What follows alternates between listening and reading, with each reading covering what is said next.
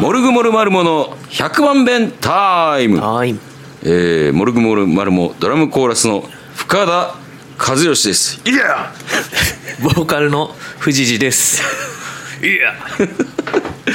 はい、えーというわけでね、はいはいえー先週ですねもう、先週の、えー火曜日はい。と水曜日うん。あ火曜日が俺が武藤を見に行った日かそうや。水曜日に、えーレッドクロスでライブがあったということで、まあその辺ねなんかいろいろあったみたいなんで、はいはえい。ー聞いていきたいと思うんですけれども、はいまあなんか来る時なんかミスったんやってああ、そうそうそう。うんあの、御殿場で降りてしまうというミスをしてしまいまして。なんでそんなことが起こるんなんか透明と新透明って書いてあって、うんうんもう別に新透明でいっかって思って、いつも普通に透明に戻ってるんやけどね。戻る戻る新東名のまままっすぐ行ったらもうずーっとなんかまっすぐ行ってな 山の方に 確かその新東名の方で行くと、あのーなんか八王子の方に出るんやったっけあそれはまた違う道じゃないかと思うんだけどなあそううんいやはやほんと御殿場でねうんとりあえずお降りてんな降り下た下道に行ったんや下道に行ってうんでまあ結局元に戻らなあかんやろっていうことで、うんまあうろうろしてたんよあまたあのインターの入り口を探そうとそうそうそうはいはいはいそしたら向こくんがうん「爽やか御殿場店がありますね」って言い出しておうで爽やかといえばあのハンバーグで有名じゃないですかそれ僕あの存じ上げないんですよ全くあらあの東京の MC でうんうも「ん爽やか」って言って、うんなんかあの「爽やかハンバーグありき」で喋ってて、うし親切な MC じゃないなって思いなが ら聞いてたんやけども、うんえーもう関東の人は「爽やか」がハンバーグって直結するんすると思うよ、あそうう、ん、めちゃくちゃ人気らしいし、おーまあ、僕は「花束みたいな恋をした」っていう映画で出てきて知ったんだけどね、はいなんすかそれまあ、花束みたいな恋をする映画ですおーなんか なんかなんかあの面白くなくはないんやろうけど 面白かったよあお菅田将暉が就職してうんパズドラしかできなくなるっていう何それめっちゃ面 白そうや、ね、そうそうえーまあまあまあそりゃいいや、えー爽やうかん行こうと行こうってなったんや、うんはよっしゃーこれ間違って降りたんじゃなくて爽やかに来たんやもんなーって言ってあ、なるほどで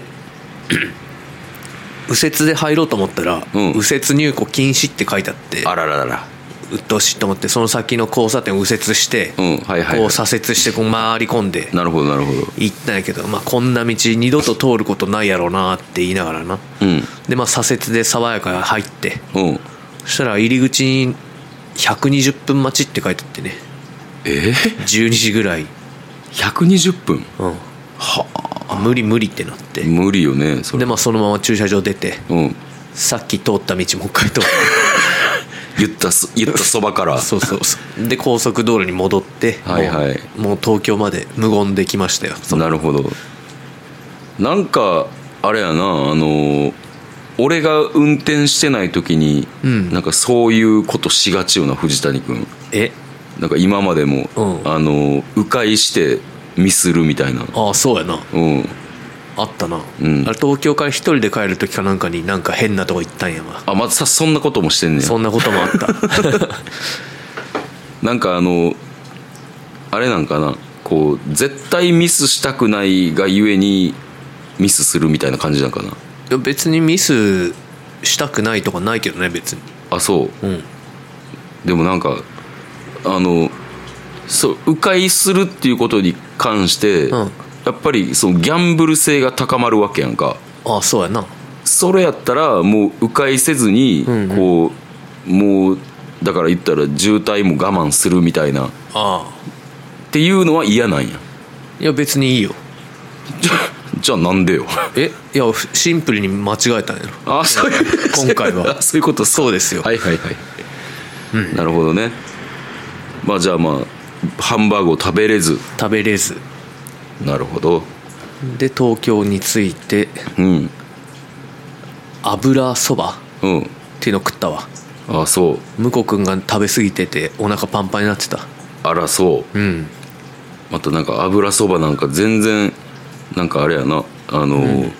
食べなさそうやのに食べたんやそんなそうやな字面的にはなんかこんなん食わんだろって感じではあったんだけど、うんうんうんあんまなんかね食うもんなくてなあの辺あのあそうなんかな東新宿の辺うんなんかこうピンとくるものがなくてあのあれやんあの大江戸線の方行ったらうん寿司屋とかあるであ寿司屋、うん寿司屋な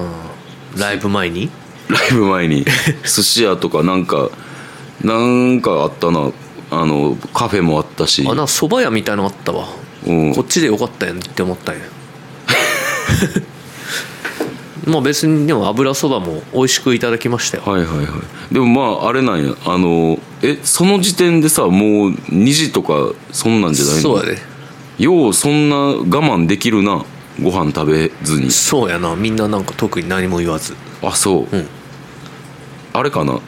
今までちょっとみんなに気使わしてたんかな俺いいやそんなことないやろや俺絶対絶対サービスエリアでご飯食べたいあ人あ人やからさなんか食ってるなそういえばいつもうへんあれが楽しみみたいなところあそうなんうんそうそうそうえ俺サービスエリア別にいやわかるでわかるであのー高いし、でかといってそのなんかもう抜群に美味しいっていうものはないけど、うんうんあのーなんかな楽 しいやんあのあサービスエリアうんあはの雰囲気何回行ったり帰ったりしてるかまあそうやねよく飽きないなサービスエリアにあけんあけんこ今日は何食べようってあそううん、めっちゃあの楽しみ楽しみあそうへえ楽しみにしてたんやあれ、うん、だからもしなんかノンストップでもう東京着いてから食べましょうよとか誰か言ったら、うん俺ブチギレると思う そんな にブチギレる怖っまあ、それぐらい楽しみですけどまあ別にいいんですけどねあの、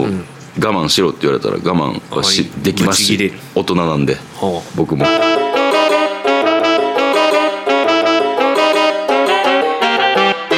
一人で運転してみてどうでした久しぶりちゃうこう一人で東京までってそうやなまあねうん眠かったねまあな前半うんなんかあれなしんどかったな休憩してもさ誰かが変わってくれるわけじゃないしなそうやねうんなんかタモリの「オールナイトニッポン」はいはいはいあったんですよって言って、うん向こう君が、うあ「じゃあそれ聞いてみるか」って聞いたんだけど、んちょっと眠くなって眠 くなってほんでサービスエリア寄ってうんコカ・コーラ買ってうんスカンチ聞きながらうんそしたらもうバッチリ目が覚めてきてああはいはい調子に出てきましてねまああのやっぱなあの俺もだから最初運転するやん京都から東京行く時、うんうんあのやっぱ最初ちょっと眠い眠いよな、眠い眠いでもパッと波を越える時があるからうもんうそれがそれまでがしんどいねんけどそうやなまあまあまあよかったっすよ無事にたどり着いや本て当にはい迂回はしたけどううん、んまあ、ライブの方もねああなんかあのまあ楽しくできたというか宇宙がね加入してちょうど10年目って そうそうそうそうそう出番前にさらっとツイートするっていな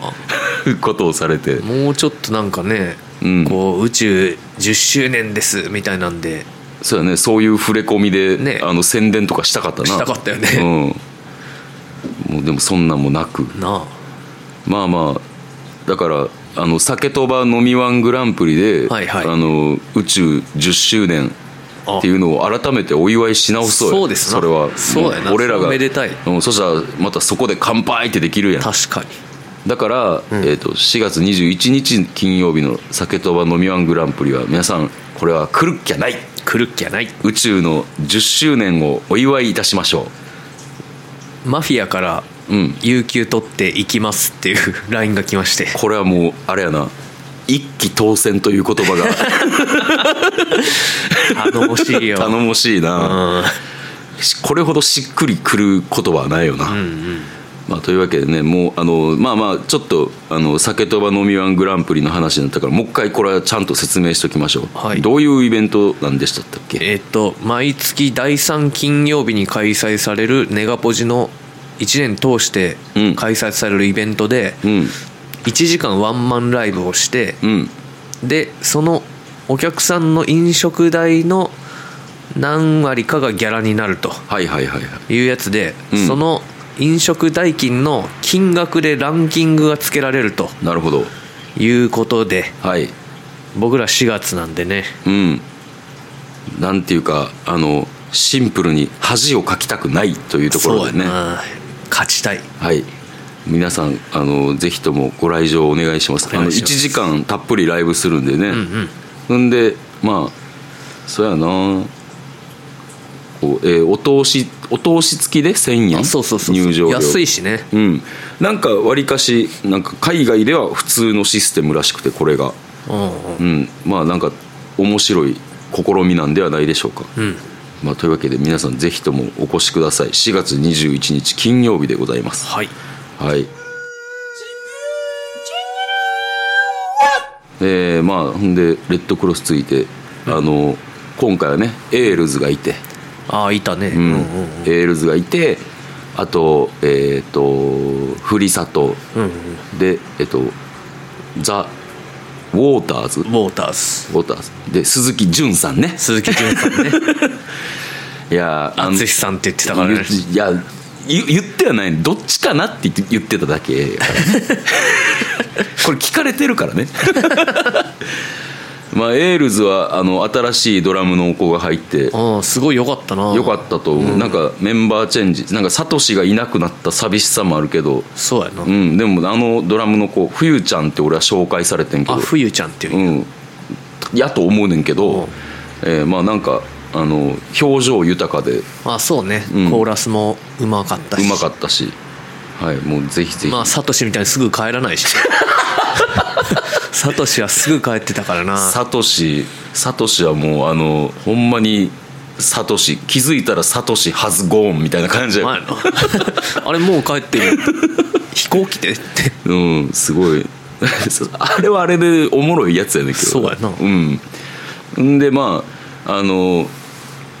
ちょっと鈴木潤さんとその、えーとレッドクロスのブッキングの二宮君がこう、つなげれば面白いんじゃないかって思っててくれたみたいで、おおありがたいね、うん、なんかあの、まあ、今までもそんなさあの何も考えずにブッキングしてるとは思ってはなかったけども、はなんかほんまにいろんなことを俺らのことを思って考えてブうんッキングしてくれてて、ほんまやなう、うんんあの改めて、んあのほんまに二宮君にはありがとうって、まあ、一応本人にも言ったしこれは、毎回最近エールズいるからさ、うん東京もう他にバンドいないんかないやそういうこ そんな意地悪なこと言うなよそんなわけねえだろよいやでもほんまになんかいろいろ考えてるくれてるみたいやしあとなんか言ったら、んあのいつでもうち泊まってもらっていいように、んあのい部屋を掃除してその遠征バンド呼ぶ時 あそうなん部屋をう掃除してうんでこれ一緒に見たいなっていう DVD を1枚用意してはあ家を出てくるらしい、あそう、うん、ええ子やなすごくなんかいろんなことを考えててああのほんまに僕が考えてる以上に考えてくれててあのその遠征東京行きたいバンドはもう新宿レッドクロスをおすすめいたします、何の DVD 用意してたんやろな俺らの場合なんなんやろな、うんそれそれ聞いとけばよかったな なんか結構富士寺を止めようとしてたけどなあの あ日そはうやったな、うん上沼が翌日出るとかでそうそうそうそうなんであの本当に二宮君いや感謝やねんけどもあの一個二宮君からあのダメ出しが今回のライブであって、はいあの最後の「タクラマカン砂漠」んのコーラスで、あの俺が調子に乗ってたっていうダメ出しがあって 調子に乗ってた いや調子に乗ってる自覚はないねんけども乗ってたって言われて謝罪してくださいって言わ言わ言われてるのであえこの場を借りまして、えーはい私深田和義えータクラマカン砂漠の最後の部分で調子に乗ってしまい誠に申し訳ございませんでしたはいはい、これで満足かニノ同じことを何度も言うなあのライブも良かったよねよかったねうんあの MC さ、うんなんかみんなで一丸になってやるっていう方式うんやんか最近タクタクからああれあれなんかいい気がするあわあいい感じですか あの私の思い出方式ねはいはいはいはあのなんかうまくいったと思いますいよかったよはいあの後日妻に MC 見せたら、あのくだらなっつって笑ってましくだらなっつって、はい 最高やなたあの言わず友永事件言ねわずともな が誰やねんって大名やっそうそうそう言わず半半た主言わずはん そうそうそうまあそんな感じでご機嫌にねやりましたねライブは言わずともがないけどな言わずえ言わずい言わずも言わずも長じゃないの言わずもがないねそうやんな、うんただやっぱりどう聞いても言わず友永っつってんねんな俺言ってるよなうん、ででも言わずもがなっていうのは知ってんねんけどなうんなんでなんやろな言わずともなは言うてたややっぱ言わず藩藩主が乗り移ったや ろ言わずはんな どの辺やどの辺やろな、うんまあそうねそんな感じでいい感じでできましたライブが、まあしばらくしばらくっつってももう3月9日にまたライブがあるのかんで、3月4日には玉坂開港もありますしね、まあその辺、まあ、ライブぜひとも来てほしいんですけども4月にもまた東京行くしなそうそうそう4月15日ね、うんうん、またその時にあのじゅんさんあ一緒やもん一緒やから楽しみです終わった後もななんかみんなで話せてよかったなうん次もすぐ帰らなあかんのか確かああなんかそんなん言ってうたんななんかあったなまあ仕方ないそれは、俺が飲まずに我慢してますんでそれはありがとうございますはい前乗りして行った武藤はどうだったんですかそうねなんかあのどうやったんですかって聞いたら、取り留めもなく喋ってしまうんで、うんなんかインタビューしていただけたらそれにインタビューうんあーお答えするけども席どんな場所やったん席はえっ、とどうしてもこう、スタンドとか俺嫌やってあああああの東京ドームのグラウンドに降りてみたいっていうのがああいいね、ううんん、うんうんあってで最前列がね50万する んです、 50万50万あでその次が10万ぐらいであはあ3万ぐらいの席があってあ、うん、で1万5千の席でうんアリーナ S 席みたいなほうほうほうそれをあの買いましたねあであのそうやなリングまで70メートルぐらい結構あるな50メートルかなあ結構あるなはまあだから豆粒ではないあは豆粒ではないけどやっぱちょっと遠いああでねあの席があうん普通のパイプ椅子やねんあもうあの月並みな言い方ですけれども、はお尻割れるかと思ったああそうですかあんであともうあのこう大体7人ぐらいで塊になってんねやんかああこあう横をはいはいうんうんで、えー、と僕と妻の隣が、あ僕らちょうど真ん中ぐらいやってんけど、もう大柄なあの中年男性、ほうえーもうすごくもうキツキツでしたね、ああすはい、大柄大柄でしたね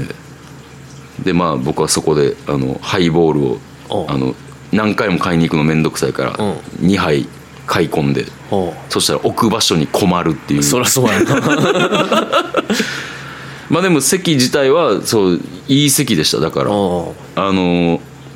で動画撮影はいいんですよなんかアあッそうプアップとかさえしなければうんみんな撮ってるし、うんうんあの結構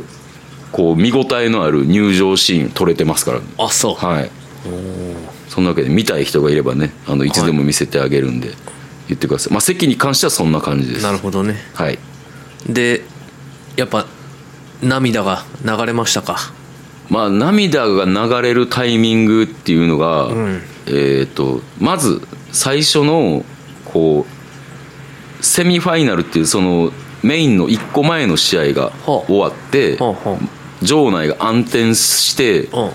もうみんながみんな「無糖!」って言い出した時にちょっとうるってき,、あきてあいいなそれうん、踏んでそっから映像が流れるんよこはうあ武藤の今までの道のりみたいなあんでそれが流れてこう言ったら煽るわけよ、はいこう試合を盛り上げる、うんもうその映像でもちょっとうるっとくる、ただまだまだ泣いてはないかな、はあはあちょっと涙ぐむぐらいなるほどんで、えーそこで煽りが終わってちょっと順番が前後してるかもしれんけども、んでも確かその次に、えっと、実況席が映ってほでその実況と解説とゲストを紹介していくんやけど、うんうんじゃあもう一人ゲストがいますって言ってあのそこでこう、1984年、ん無党と同日入門っていうとこおろうもう同日入門っていうところで「ちょうど!」って聞こえてくるうわけよああーはいはいはい でそしたらあのこう長野のテーマがなってほあの入場ゲートから長野が入場してうきてほもうそれでもう「長野長野」ってみんな言ってておうもうそれでもう胸が熱くなるわけでうすよ、ほまあ、まだ泣いてはないけうどまだ泣いてないうんで、えー長野がリングに上がって、はい開口一番「んガッデーム!」って「アイム長野」っつっておうもうそれから始まって、はいもう場内大盛り上がりほで武藤さんの応援よろしくお願いしますって、うん席に座ってて、で次に内藤が入う場ほ内藤が入場してえーまあもうそれはすごい声援ですわ、うんただやっぱこの日は武藤の日なんで、うああまあねうんえっと武藤の入場が始まんねんけど、んこう今までのテーマ曲、うん全部をこうまずダイジェストみたいなんでほうほ流すと、うんで最後の最後で、んこうまあ、ラストホールドアウトっていうタイトルがついてて今回の東京ドームほうほうホールドアウトっていう曲が武藤の、まあ、一番有名有名っつうか初期のほう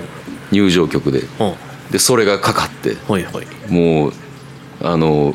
みんなはちきれんばかりの無糖コール、ほうえー最初の涙がほろり、ああそこではいえーちなみに妻曰く妻のあの右隣の人ももう鼻をぐじゅぐじゅ言わせていた で俺の左のひ隣の人も妻は確認してたらしく、んえー涙していたとおーただ俺はまだよよくわからんかってんて泣いてるかどうか、はいはいまあでももうあのそんな感じで場内最高潮に盛り上がっててほで、えーいざ試合が始まると、ううんまああのこう今のプロレスって、んこうすごく動くし華麗やし、はいはいあのなんやったら、うんこうアクションショーみたいなうんぐらいなんかこう綺麗なうんプロレスやねんかはいでもやっぱりこう武藤は膝がもう本当に終わってて、ん、で普通に歩くのもなそうそそうういうそうぐらいやろでやっぱ動けへんのよでも動けけ、動けへんねんけども、んこう盛り上げることってできんねんなっていうあそこうシンプルな、んあの技の組み立てで、ううんこうお客さんを沸かすことができるほう例えば、うんこう4の字固めをかけて、うんそこからそこから4の字固めをかけて、まあ、4の字固めって武藤のこう、まあ、決め技でもあんねんけあどそうも、ねうんでもまあ盛り上がらへんこともあんねんやんか、うんタイミングによっては、でも武藤にかかれば、んこうちょっとした動作でほ観客に火をつけることができるんほうよそんなシンプルななるほどね動きのない形でも、ううんでそういうのがあって試合が進んでってまず、えー長野の STF を出したと、 STF うん、っていうあ長野の技うん技が、うんあの関節技やねんけど、うんで、えー、となぜ長野の技を使ったかっていうのがこっからまたちょっと解説があんねんけど、はいえっ、とその武藤と長野橋本っていう闘魂三重士っていあーはいはいうのがいるとうんうんで、えー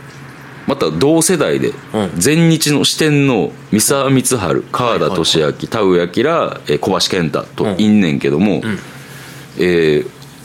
ほとんどほとんどっていうか結構引退試合をまともにしてない人が多くてですねああまあなくなったりなそうそうそうでそういう人たちの分も背負って、うんあの試合をしたいと言って、うんうんうん言ってたと、うんそしたらえ途中で橋本真也がよく使ってた毛さ切りチョップが出てほうほうで毛さ切りをこう3発ぐらい内藤に当ててから天に向かってうんプロレスラブポーズをして、うんそっから DDT あの橋本技やねんけどほ、えー場内大橋本コール、はあえー和義の涙腺 崩壊おいおいでももうおもう鼻ズビズビ言いな がらでもあの震えた声で「武藤!」ってあその時は橋本って言ってたけあど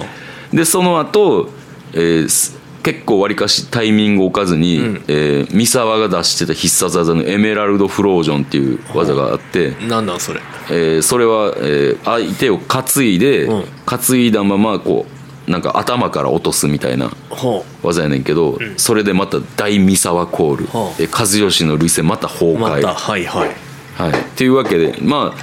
あであと見せ場としては、んえー武藤ってその膝がもう人工関節やねんかはでもう医者から止められてんねんかムーンサルトプレスをやめてくれと、はあはあの武藤の必殺技やねんけどな、はで家族からも止められてると、うんもうムーンサルトプレスしたら寝たきりになりますってええうん言われてて、で1回だけその約束を破ってんねん2021年の棚橋戦であほで今回、ううんえー